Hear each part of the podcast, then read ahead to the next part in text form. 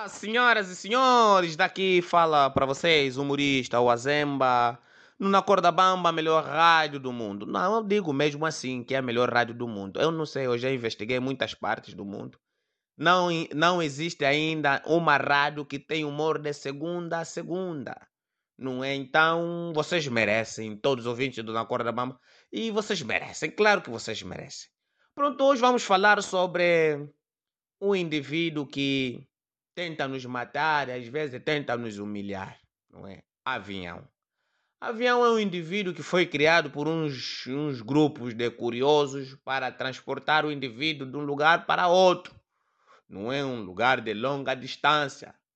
E isso eu de tanto ver filmes assim, tanto ver novelas, comecei a ter paixão de um dia subir no avião. Mas também eu descobri que avião não é lá tanto aquilo que a gente almejava. Sim, avião não é tanto. Por quê? Porque você primeiro vai comprar bilhete de passaporte. Bilhete de passaporte tem que fazer, tem que ganhar o visto. Ganhar o visto, depois tem que fazer o check-in. Quer dizer, é um processo para te roubarem o dinheiro de forma inteligente. E depois, só para você chegar até o, lá no voo, tem que passar num, num, uns lados aí, polícias dali, tipo você carro, ok, tipo são trânsito, ok. Tem que tirar o cinto, tem que tirar o sapato, depois põe numa tigela, tipo vão, vão levar numa cozinha para lavarem as coisas. Não, porque só estão mesmo a te controlar. Eu ainda acho que essas pessoas que ficam aí com aquelas máquinas que gritam pim, pim, pim, pim, eu acho que eles andam mesmo nos venus. É, andam nos venus. Eu, por exemplo, passei muito nesse processo. Eu tentava passar pim, pim, pim, voltava. Tentava passar pim, pim, voltava. Afinal era o quê? Era o ferro que estava na minha chinela, não é? Então tinha que tirar a chinela. Pronto, mas quando subi já lá no avião, houve uma, uma separação, não é?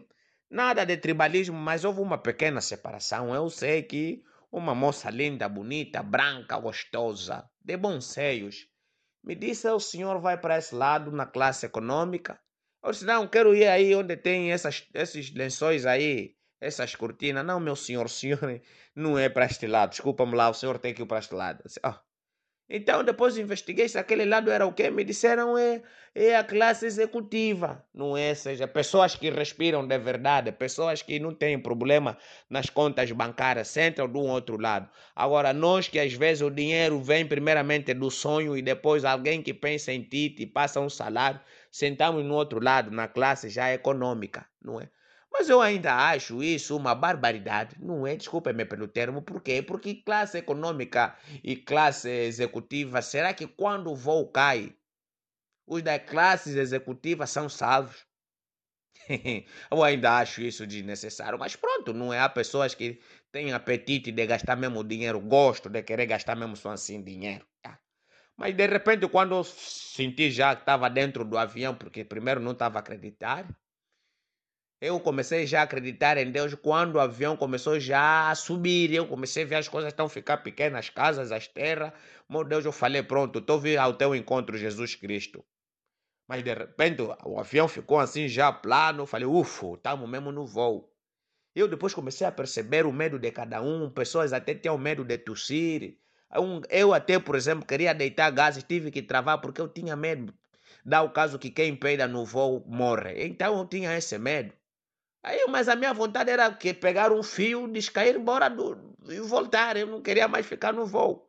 Porque 99,9% quando estão no voo entregam tudo na mão de Deus. Porque sabem que se o avião cair, é tipo alguém que casou, não tem mais saída. Mas é!